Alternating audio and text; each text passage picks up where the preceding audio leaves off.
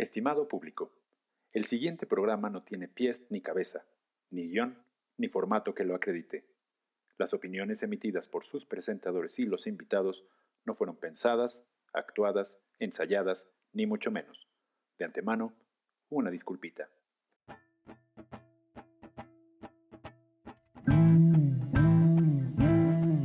Buenas tardes, damas y caballeros. Bienvenidos a este su podcast titulado Cómo llegamos aquí. Y para mí es un tremendísimo honor estar echando relajito como todas las semanas con mis carnalitos, con mis amores, Lore Galicia.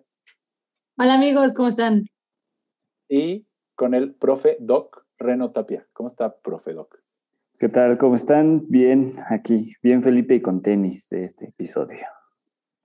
Felipe y con tenis, porque damas y caballeros, estamos a punto de presenciar una de las entrevistas más complejas en la historia del podcast mundial y no porque sea difícil sacarle palabras a este invitado, sino porque nos va a costar mucho trabajo cortarle.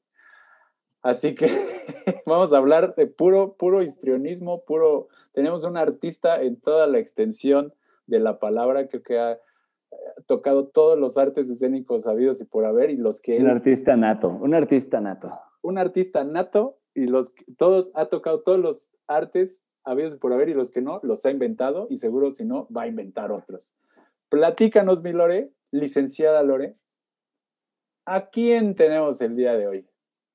Claro que sí, Pablito. Pues justo, como lo dijiste, hoy tenemos un todólogo, un artista todólogo que destaca en el tema de la literatura, música y actuación, pero que tiene millones de cosas más que ha hecho, ¿no? Hoy está con nosotros Sergio Rued. Sergio, muchísimas gracias por haber aceptado esta invitación y bienvenido. Gracias a ustedes, Lorena, Pablo, Renato. Qué bonito estar aquí, de verdad, y, y sobre todo esta invitación que haya venido de mis amigos Pablo y Renato, que son personas que ya decir una década que los conozco es poquito. Ya los, más de, casi dos. Más de una década, mi chico. A Renato ya hace, no, más, más de dos décadas. Dos décadas, Chequín. Dos décadas. Ya. Acuérdate, acuérdate, que ya estamos viejos. Qué barbaridad. No, eso Acuérdate que somos másters, chiquito, ya. ya no somos juveniles. Y eso, en nuestros tiempos yo pues yo lo oía que era de viejitos, ¿verdad? Hasta era como un chiste decir, no, tú ya estás para el máster. ya estás para el máster, decía. Ya estás, y, yo me imaginaba a mi abuelito y... y mira. Pues gracias. No, estamos bien chavos, dice. no, sin patas de gallo ni nada, mira. Ya sé, oye. Pues bueno, pues bueno, Chequín, para nosotros es un súper placer tenerte acá y, y, pues queremos empezar porque... Eh, tu historia es una historia fascinante de, determinación, vamos a decir primero, ¿no? O sea, porque todo lo que has querido hacer, Checo, lo has hecho todo. Todo, y damas y caballeros, quiero decirle que todo no es algo, no. Todo es todo. O sea, Checo, todo lo que se ha propuesto, ha escrito teatro, ha actuado teatro, ha hecho televisión, ha hecho comerciales, ha hecho cine, ha hecho ahorita está teniendo un proyectote que está ahí también como loco en redes sociales. Este, ¿qué carambas, Checo? O sea, platícanos primero eh, cómo es que un muchacho, ¿no? Eh, ahí estudiante de la prepa 6 y después estudia la prepa 6 y que ahí nos encontramos en los pasillos y el checo siempre estaba haciendo una locura, literal amigos, siempre estaba haciendo una locura y después se mete a estudiar eh, teatro, ¿no? En, el, en, en, la UNAM. En el CUT, el Centro Universitario de Teatro. Muy bien. ¿Cuál es, yo creo que lo importante es como que nos platique cuál es el factor que determinante para ser Sergio Rued, ¿no? Como, como persona, la personalidad de Sergio Rued, ¿cuál es ese factor que, que, que lo, que lo detona, mi checo? Gracias chicos, pues creo que ya lo estaban desde el principio apuntalando y es lo que me encanta que Renato y, Pablo pues les consta que, que pues es en serio, que desde que yo era un niño sin querer siempre hice locuras y siempre de una u otra forma estaba llamando la atención y creo que de entrada para mucha gente eso puede parecer, claro, busca atención y por eso hace esas locuras pero ya cuando están un rato conmigo se dan cuenta que van en serio las locuras, que, que va más allá de, quererme hacer interesante. Sí, sí, fíjate, chico, perdón que te interrumpa tantito, pero, les, les, contaba aquí a, a Lore y a vos que cuando éramos chavos, tú, tú nos decías, yo voy a ser presidente de la República, pero lo decías tan en serio que yo lo sigo creyendo, güey. O sea, yo, yo lo sigo creyendo que lo vas a hacer, güey. Yo me acuerdo mucho de, de tus palabras. Pero, pero entonces es lo que dices, ¿no? Lo hacías, pero en serio. En serio. ¿Y sabes qué es lo más curioso? El día de hoy ya no quiero ser presidente, eso sí es, es un hecho. Ay. Pero puede que lo sea, ¿eh? Escucha lo que te digo, Renato. De verdad, no me sorprendería si en 20 años me piden ser presidente. Y suena a, mamada, qué soberbio es este tipo. Ya me dijeron que no hay aquí censura. Pero bueno, mira, acaban de ser las elecciones. Yo aplaudo a todos, ¿no? Finalmente, de verdad, hayan votado por quien hayan votado, yo lo respeto. Soy un tipo que se mete a, ustedes lo saben, si he ido a su casa, entro hasta su cocina, si me encuentro a sus papás, les pregunto y les saco intimidades. No puedo evitarlo, es una cosa muy nata en mí. Y pues sí, yo me meto y, conozco gente y al que conozco, pues el actual presidente ha estrechado esta mano y ha abrazado este cuerpo. ¿Estás viendo? Entonces, y de la manera, o sea, y si vas y le preguntas y le cuentas la anécdota que tiene conmigo, de que me ubica, me ubica. Entonces, pues el mundo es muy curioso y si de niño dije eso, yo no quiero ser presidente, pero sí quiero apoyar, y es parte de mi proyecto con lo de la logofanía que le platicaba a Lorena, apoyar una candidatura a presidencia y que sea una mujer. Y, sí, parece broma, pero ese, eso que te compartí, Renato, sí sigue, porque muy en serio, más que quiero ser presidente, quiero aportarle a, a mi país pues lo más que se pueda. Y yo sé que cuando uno tiene pues el poder, pues finalmente poder es poder hacer cosas y si ese poder está en manos de gente que de verdad está comprometida con hacer bien, pues el resultado va a ser bonito. Ya ven, qué bonito, qué bonito habla el chiquito. Y lo que sea que haga el chiquito le sale bonito. Hasta los hijos le salen bonitos al chiquito. Oye, chiquito, y a ver, platícanos. Ahí estaba ese chamaco desde chavito haciendo locuras y, este, y poniéndose metas, vamos a decir así, ¿no? poniéndose metas grandes desde chamaco. Mm. Eh, en los, en los insights nos hablabas de cosas como muy, pues bien introspectivas también, ¿no? O sea que ahorita comentabas eso de la, esto que está, esto como ven el comportamiento de Checo no es echar desmadre nada más. Checo es así, ¿no? ¿Cómo definirías la personalidad de Sergio Rued? Que para mí es, no hay manera de decirlo más que Sergio Red es Sergio Red, ¿no? O sea, no hay otra persona en el mundo que conozca como tú, Chiquito. Eres único e irrepetible, pero ¿cómo, cómo es? O sea, ¿tú cómo dirías que, que qué parte de tu personalidad? Exacto, ¿cómo te describirías? Claro. Pues mira, creo que lo, lo, este, lo voy a tratar de poner en palabras lo más claras posibles justo tuve una infancia muy, muy difícil y creo que eso marcó mi vida de una manera muy drástica. Y por lo tanto, cuando empecé a cobrar conciencia de lo triste que estaba yo como niño, me puse metas pero gigantescas, como esto de ser presidente, como ganarme un Oscar y de ahí también tengo anécdotas, dos. Todo eso creo que fue una, una cosa que, que un niño que se sentía muy solitario y, y muy, muy triste, pues se empezó a inventar. La imaginación apareció, pero esta imaginación le salvó la vida a ese niño y durante muchos años, pues más o menos como hasta los 26, 27 años, hubo un, un rato de tratar de generar, de consolidar, de encontrarme, de conocerme a mí mismo, de ponerle ¿no? a la personalidad. Ahora quiero estudiar esto, y justo soy alguien que si quiere estudiar algo, me desvelo. Por ejemplo, ahorita que estoy preparando dos diplomados, diario me levanto cinco y media de la mañana a, trabajar, a estudiar, a hacer presentaciones y estoy todo el día, pero no fallo. Sí, la disciplina se me clavó. Igualito pasó en el voleibol, ¿no? Dije, voy a ser el mejor en mi posición. Y aunque sea tres horas, pero lo logré. O sea, sí lo logré porque sí fui seleccionado nacional, porque me llamaron a jugar primera, porque gané primera, toda, todo lo que existe lo gané en el voleibol. Y, digo, fueron tres horas porque ya después ya se acabó, ¿no? Pero, pero me costó mucho trabajo.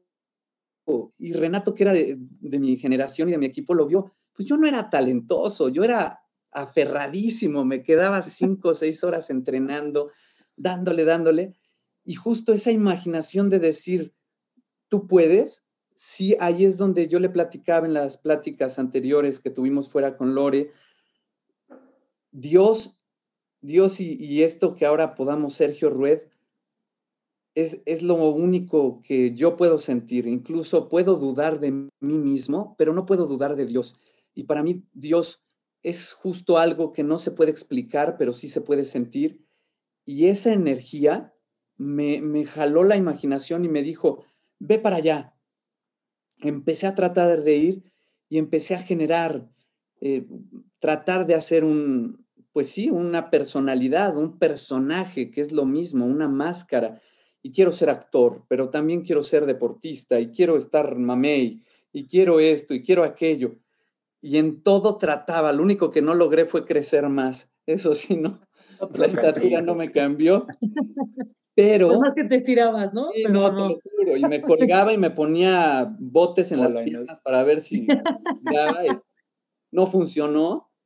Pero de los 26, 27 años, creo fue más, ahí más marcado, pues vino de ahí a los ahora 34 que tengo, entré en una etapa de todo lo contrario, ir quitando, quitando, quitando. Y el día de hoy, si puedo manifestar cierta personalidad que parezca auténtica, más bien es porque ya me quité. ¿eh? Y para mí Sergio Rued es un apodo. Yo, yo soy nada, literal. Sé que suena muy absurdo, muy fantasioso ya. Ahora van a decir, claro, ya no quiere ser presidente, pero quiere ser Buda o Jesucristo. Y no, tampoco. Pero de verdad, he ido aprendiendo a quitar, a quitar y quitar. Y lo que ocurre cuando quitas es que ya no, no tienes ninguna responsabilidad, pero ni con tu personaje, porque ya no hay. ¿Y, qué pasa? Te empiezas a conectar con, con lo que tienes que hacer de verdad. Y la verdad es Dios. Por lo tanto, cuando vas hacia la verdad, no hay posibilidad de que la riegues. No hay posibilidad de que ofendas a nadie. Así sea que te encueres, digas groserías, digas verdades cara a cara, igual se echa a llorar la persona y te dice, ah, ¿por qué me dices la verdad? Pero, pero dejas de, y es más fácil vivir así, de verdad. Y, y es, ese niño chiquito triste que estaba ha tenido este viaje que por fortuna todavía no ha acabado, en donde todo se ha tratado de esto, de personalidad, que es lo que enseño con mi diplomado de actuación trascendental. Personalidad viene de personare, que significa personaje, y personaje viene de maschera, que maschera es máscara. Por lo tanto, es ponerte algo en la cara. Y lo increíble es que la máscara maravillosa no es la que te tapa, porque la personalidad tiene que ver con la estatura, con el idioma que hablamos, con la edad, con el cabello, el color de piel. Pero ya cuando logramos la máscara que no tapa, sino que desdobla, allí es donde todos, todos empezamos a hacer como lo mismo. Y desde que yo empecé a quitarme máscaras y a descubrir esa máscara, pasa algo bien curioso, que toda la gente que conozco por primera vez, por ejemplo Lorena, siente que ya me conoce pero de toda la vida. ¿Sí, dice. Me dicen, oye, no, ya, ya te conocía, ¿no? Y claro, claro que me conocen porque yo soy tú. O sea, finalmente, en soledad, cuando nos arrancamos todas las máscaras, pues sí somos el mismo y eso duele mucho, ¿no? Porque nos esforzamos toda la vida por, por tratar de ser tan originales y diferentes y al final todos tenemos esa unión eso es Dios, lo que nos une. O sea, lo que podemos sacar es que justo, o sea, eres una persona determinante, persistente y este, y, como súper enfocado pues en lo que quieres, ¿no? Y hasta que no lo consigues, o sea, Así lo era, haces, ¿no? Así Tanto era. que hasta haces cosas extraordinarias y maravillosas, ¿no? Que, que mencionas. O sea, ese poder Sí, de, fuera de lo común. de convencimiento que, ahorita nos tenías en la pantalla así clavados en todo lo que decías, creo que se transmite a las personas, ¿no? O sea, es, es el poder que, que tienes, Checo, de estás tan cabrón que haces milagros. Y sí, ¿eh? Oye, Sergio, y de, Los hacemos, los ¿Y hacemos. ¿En qué momento crees que justo te diste cuenta de, de- de este, no sé, de esta energía, de esto que tienes, que, que es como de, ya, quiero hacer esto y lo voy a hacer y de aquí empiezo, ¿no? La primera locura, digamos, Pues a la que te aventaste. Y aquí voy a, a retomar y hago mi comercial porque me dijeron que esto no tiene censura. Vas, vas, todo, todo el Adelante, Chequín. Para eso es, para eso es este pedo. Exacto, para que compren mi libro La Luz, Encuentros con Inteligencias de otros mundos. Justo porque, pues sí, de ahí viene todo y, mi querido Pablo y yo tenemos una historia en, en común al respecto. Pero mira, te cuento rapidísimo, el detonante fue este. Mi padre, mi padre a quien amo mucho y que todavía está por aquí en estos lares, pues cuando yo cumplí siete años, él tuvo un episodio muy fuerte de una esquizofrenia con psicosis muy tremenda, todos los detalles están ahí en el libro La Luz, pero fue muy fuerte porque llegué con mi madre y mi hermano, yo tenía siete años, mi hermano cuatro y medio, y mi mamá iba embarazada. Y, y bueno, lo más fuerte fue que mi papá había enloquecido literalmente de la película de terror y empezó a llenar todo un departamento con números, fórmulas matemáticas y símbolos en donde destacaba el triángulo. Y bueno, pues enloqueció, nos confundió con seres malignos y se nos fue encima y nos puso una madriza. O sea, esta sí ya fue historia de terror de a de veras. Y nos escondimos, mi hermanito y yo. Y total, que mi papá fue llevado al hospital psiquiátrico y no lo volví a ver. Y lo único que mi papá decía es, viajando al sur, llegas a otro planeta. Se quedó trabado en esa frase. Y, y fue lo último que recordaba de él. Y, y pues se me quedó. Fue muy fuerte. Mandaron pintar las paredes, se borraron fotos de mi padre, ya no nos dejaron. De hecho, cuando Renato me conoció a los nueve, diez años, decíamos que mi padre había fallecido, pero pues no, él estaba internado y, y pues daba mucha pena contar todo eso. Fueron tiempos muy duros, muy duros para, para nuestra familia. Y cuando cumplí 13 años, yendo en un coche, porque a mi papá no se le tomó más que por loco, y de pronto a los 13 años en una carretera, literal, nos pasó la historia de la luz que pega sobre un coche y perdemos cinco horas de nuestras vidas. Entonces, pero pasó. Y ese recuerdo, para mí lo cuento y estoy ahí otra vez en el coche despertando, mi madre gritando con miedo porque vio una nave, un ovni frente al carro. Yo no vi nada, yo solo vi un- una luz, una luz que se hizo que fue muy fuerte, cegadora, que hizo vibrar el coche y me quedé paz. Bye. Me fui y cuando regresé estábamos parados frente a la carretera viendo la nada. La historia típica de Jaime Maussan y sus amigos. Pero nos pasó y eso se relacionaba con, con lo de mi papá. Y entonces, pues, una pobre madre que no sabía ni qué hacer con esta anécdota, nos pidió silen- silencio, no se vuelve a hablar de esto. Y pues tenía que ponerme algo, ¿no? Distraerme con algo, pues ser el mejor deportista del mundo, ser el presidente, ganarme un Oscar, etcétera. altos. etcétera. ¿Sí? Apuntarle alto, ¿no? O sea, altos obje- objetivos chonchos. Sí, porque si no era, era pues enloquecer gravemente en esa situación. Y ya fue entonces que empecé a dedicarme a mí, a mí, ta, ta, ta, y cuando entré al teatro ya de lleno, conocí a una señora de nombre Esther Seligson, que es, también recomiendo la lean todos, tiene muchísimos libros, poeta, escritora y traductora.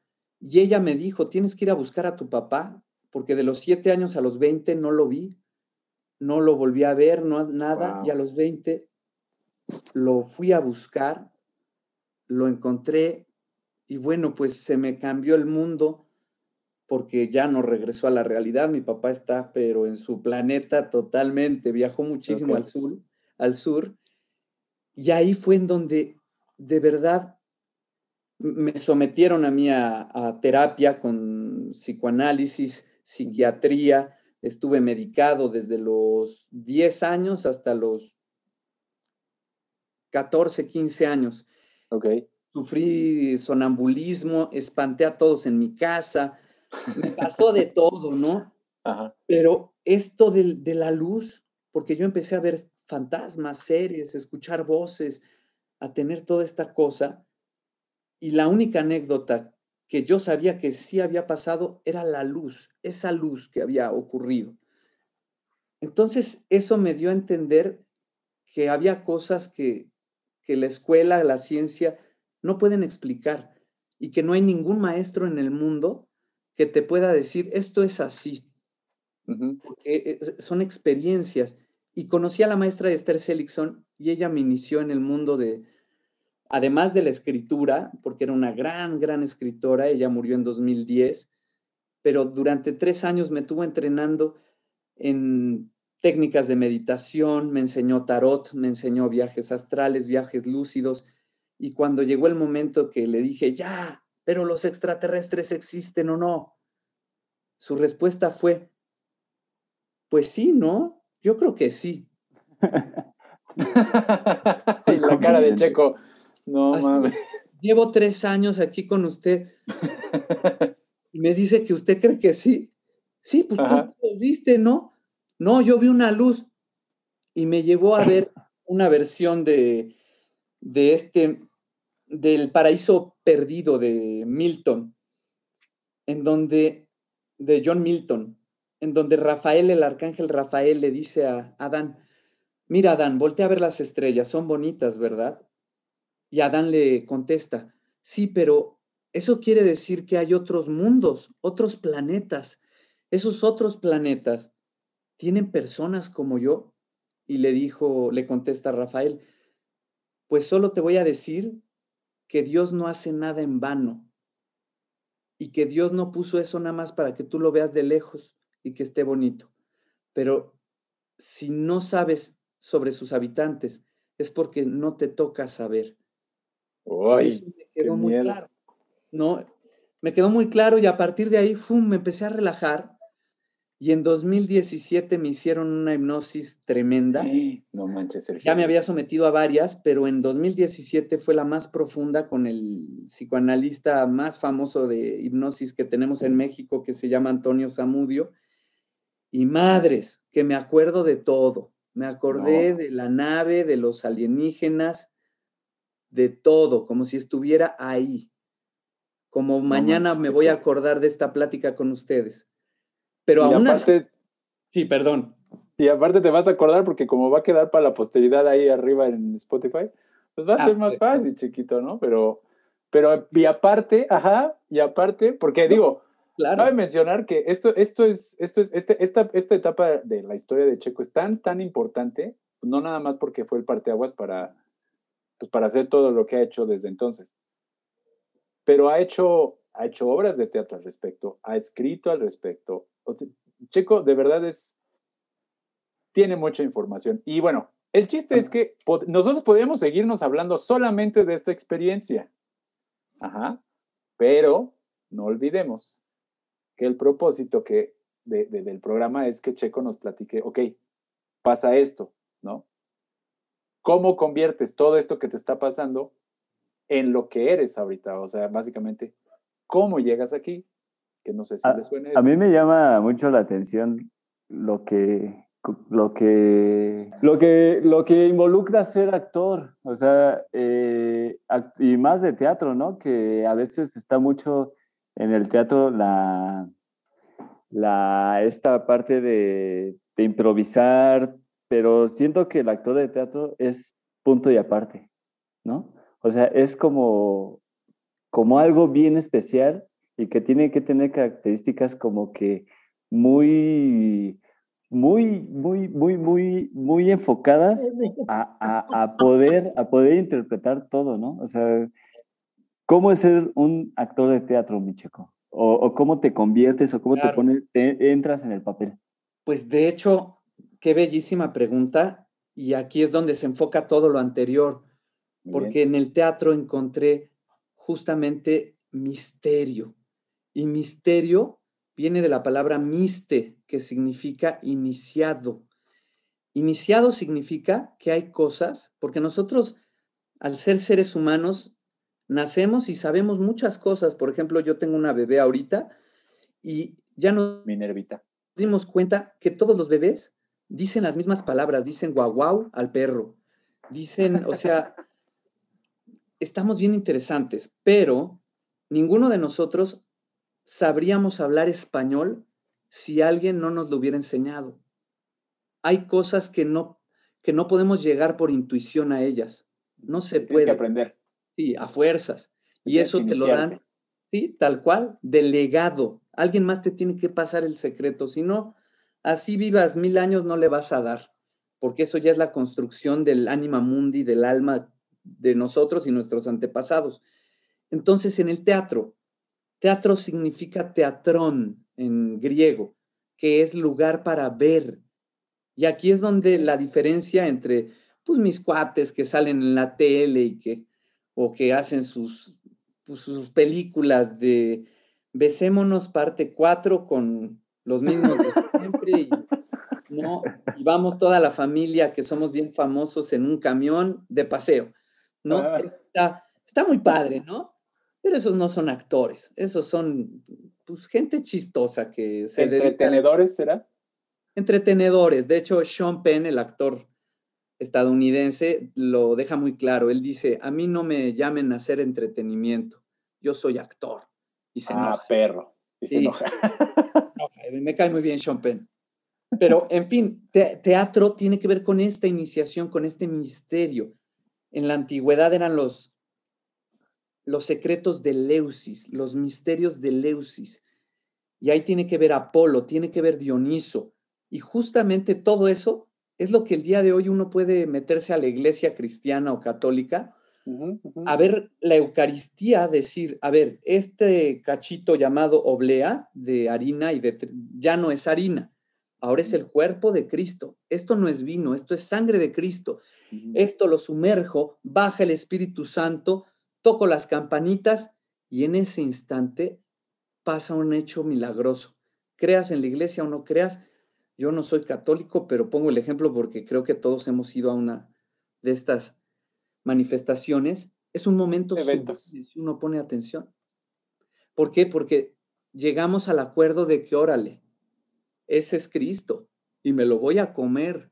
Y además, no me van a decir caníbal ni devorador de humanos porque esto es algo sacro y todo se mezcla.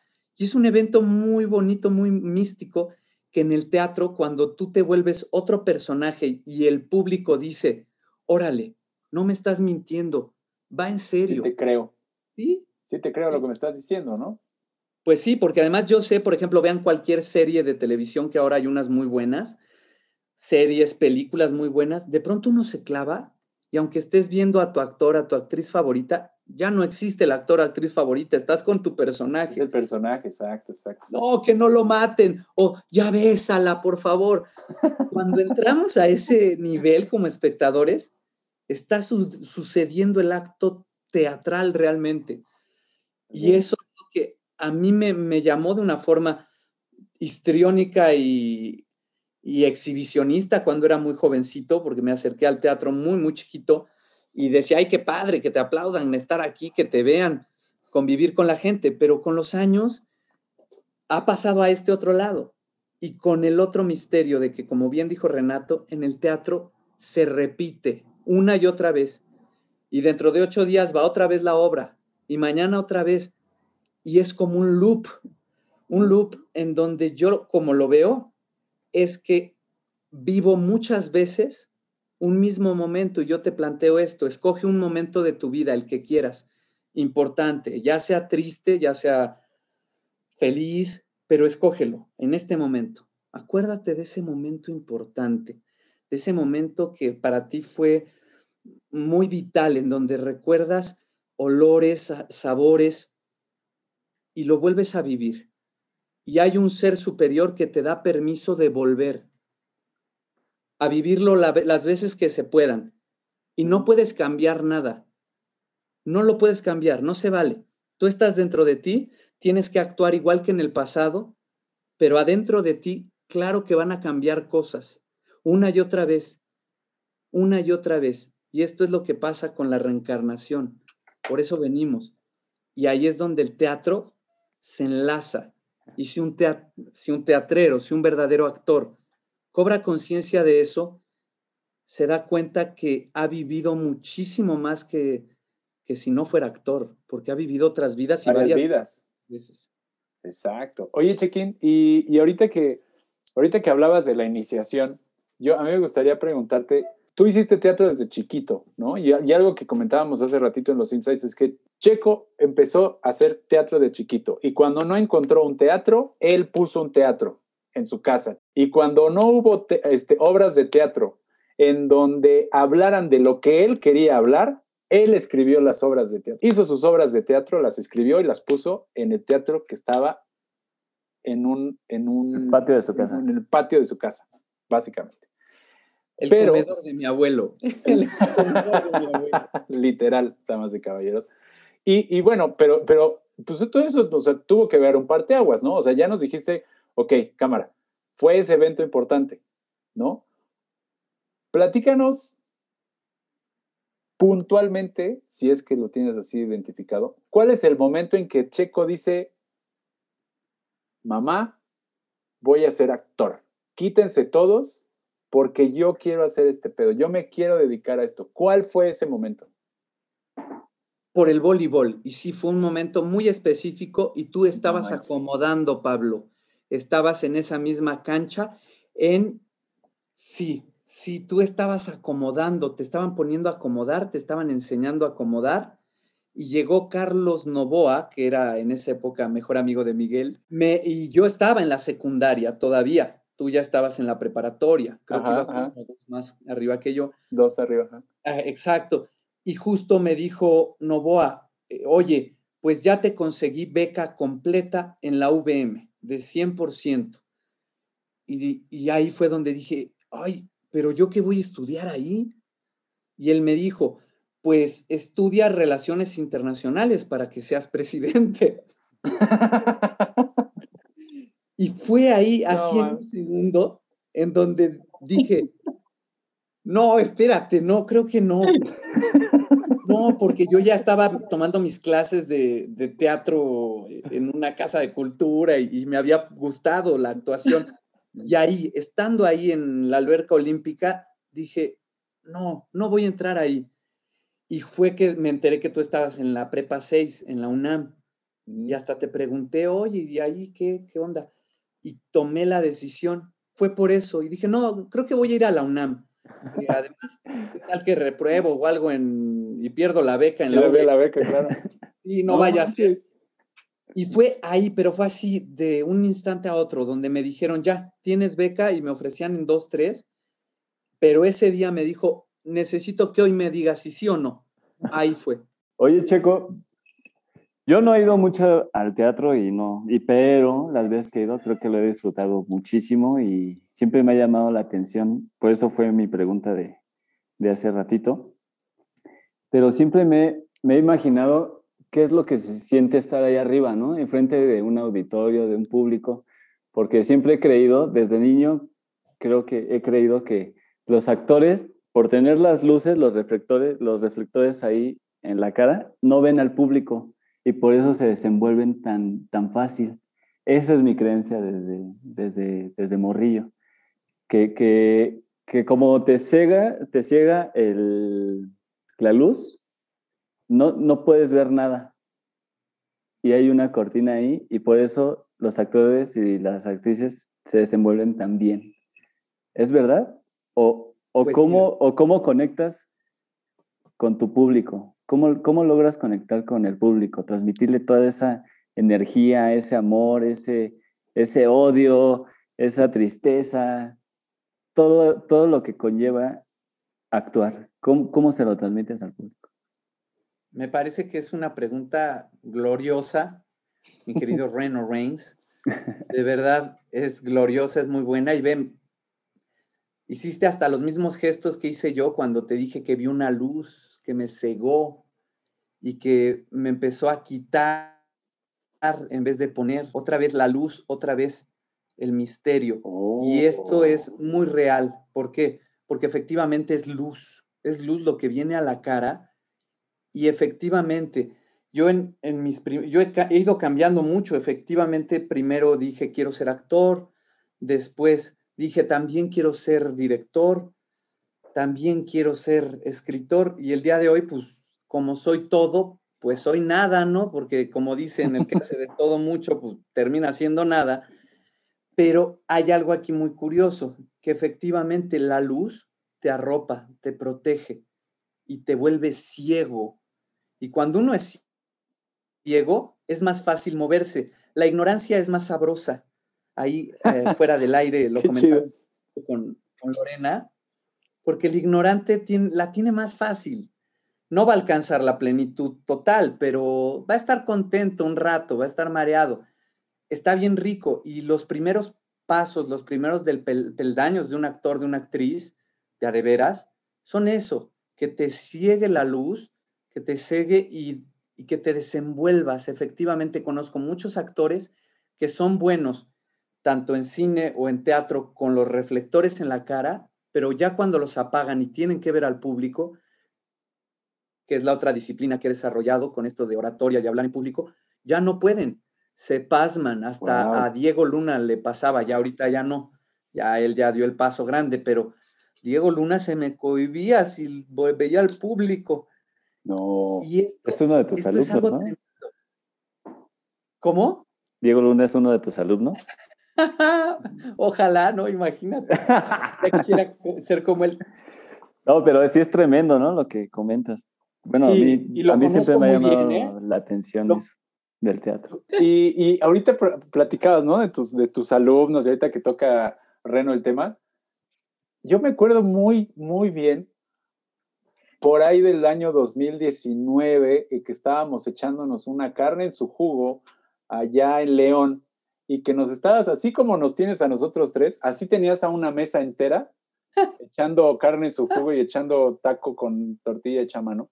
Y nos decías que tú te metiste al tema de la actuación primero para practicarla, pero después que te llamó muchísimo la atención enseñar actuación, porque decías, pues está chido la actuación, pero ya enseñarla ya es otra cosa, ya hacerla pues como sea.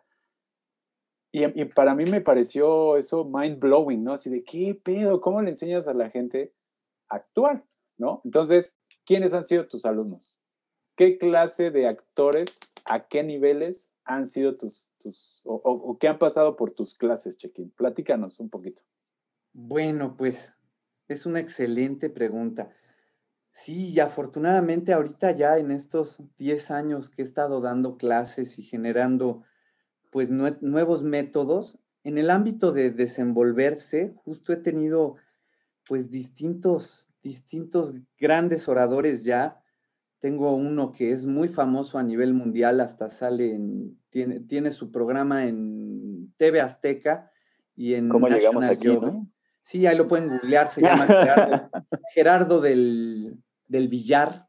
Él es el que se experto en tiburones, es un tipo a nivel mundial reconocidísimo y justo ha tomado clases conmigo tanto de oratoria como de actuación para interpretar.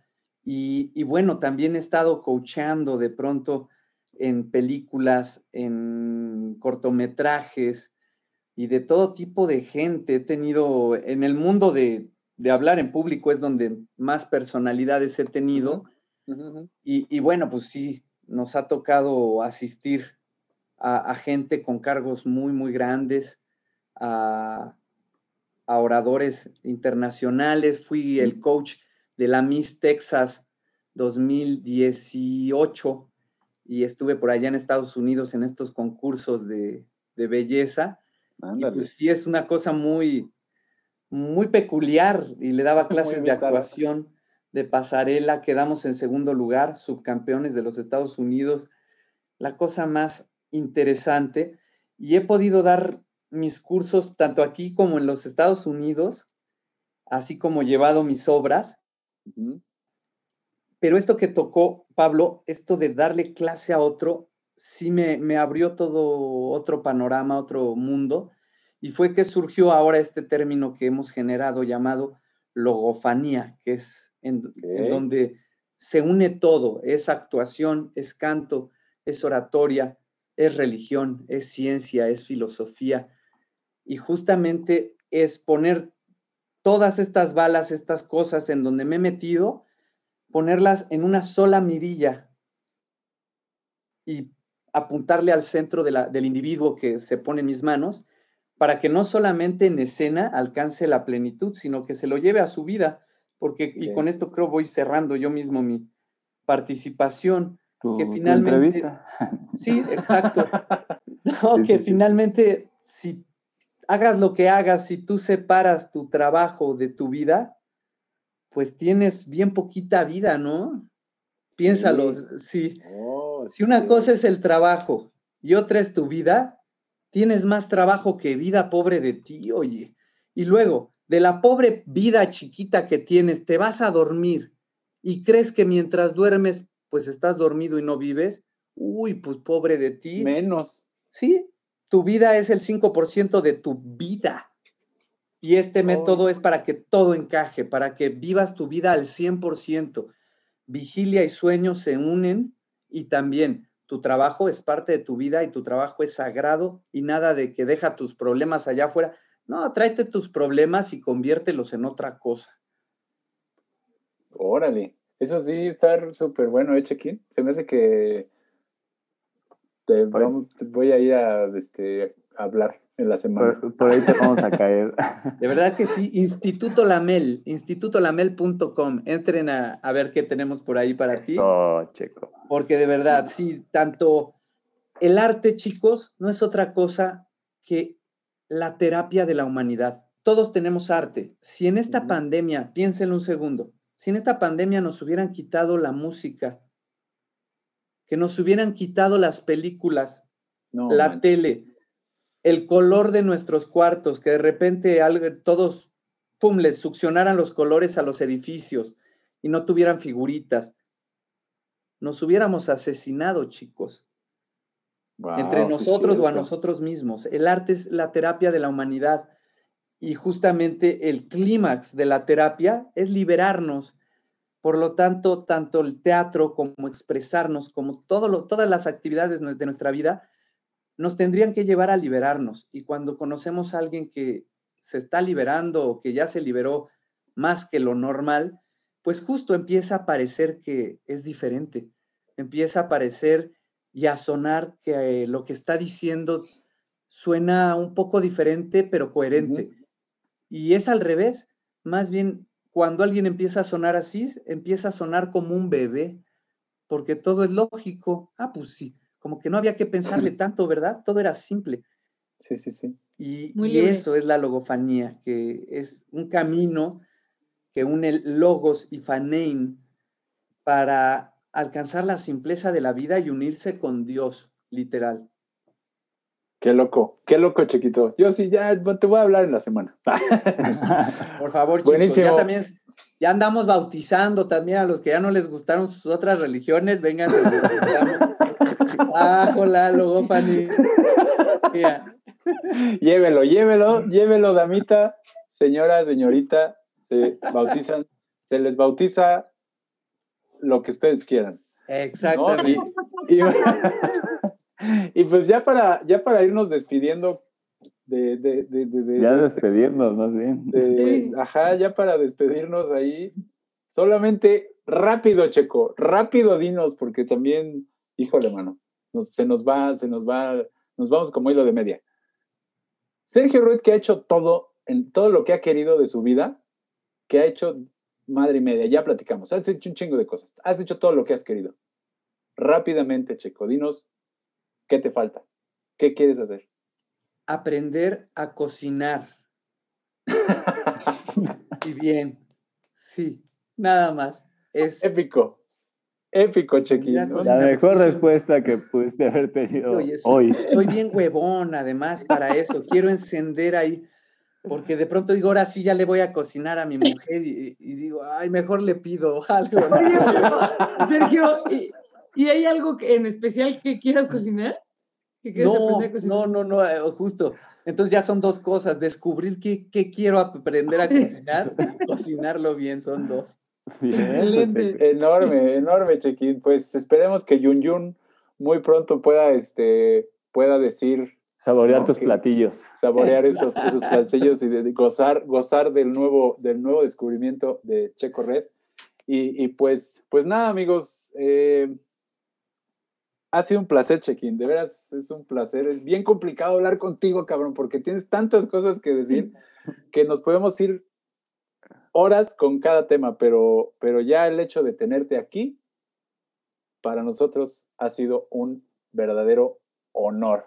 Así que, hermanito, muchísimas gracias por tu tiempo. Eres una persona increíblemente ocupada y con esto de la ocuponía más todavía ocupado. Pero este, muchísimas gracias, Chequín. De veras, muchísimas gracias y que, y que, pues nada, que vengan más platillos que aprender y habilidades culinarias por desarrollar, Muchísimas gracias. Muchas gracias este, por estar aquí, por compartirnos esta, esta locura. yo siempre he dicho que no se sufre de locura, se disfruta cada minuto. Y qué chingón que, que seas de esas personas que, que lo disfrutamos. Gracias. Gracias a ti, Lorena, de verdad. Sí, Checo, creo que nos viniste a llenar el corazón y la cabeza de muchas cosas y ojalá encontremos esa luz que dices para que nos ciegue y poder ser nosotros mismos, ¿no? Entonces, este, pues te damos las gracias por estar acá, por compartirnos todo lo que sabes y lo que haces y gracias por, por todo, mi Checo, por esa vida que, que hemos tenido. Gracias a ustedes, de verdad, Lorena, Renato, Pablo, vos, gracias y les mando muchos abrazos a ustedes y a quienes nos escuchen, de verdad. Que la paz, el amor y la sabiduría habiten en todos los seres y guíen nuestro espíritu hacia el sendero correcto de la única e irrepetible luz verdadera. Gracias chicos y felicidades porque de verdad darle un momento especial, justo lo acaba de decir Renato, a la vida de alguien, hacer un mini homenaje, chiste, salud, brindis a la vida de alguien es mágico porque que no se nos olvide que en 100 años, pues ninguno de nosotros ni de los que están escuchando seguiremos vivos, o no al menos con estos nombres. Ay, güey. Con eso nos despedimos. Bueno, no, rápido, dinos tus redes, ¿cómo te encontramos, Chequín? Claro que sí, búsquenme Sergio Rued, como rueda pero sin la A, con dos puntitos arriba de la U, y con ese nombre me encuentran por todos lados, literal, en Spotify, en Apple Music, Amazon, en, todas las plataformas, YouTube, TikTok también, Instagram. En Carta, en la guía Roji, por en todos la Enciclopedia Británica. Exacto, Google y los remite. Y mi escuela se llama Instituto Lamel. Muy bien. Instituto, Lamel. Lamel. No es albur, Así es. Muy bien.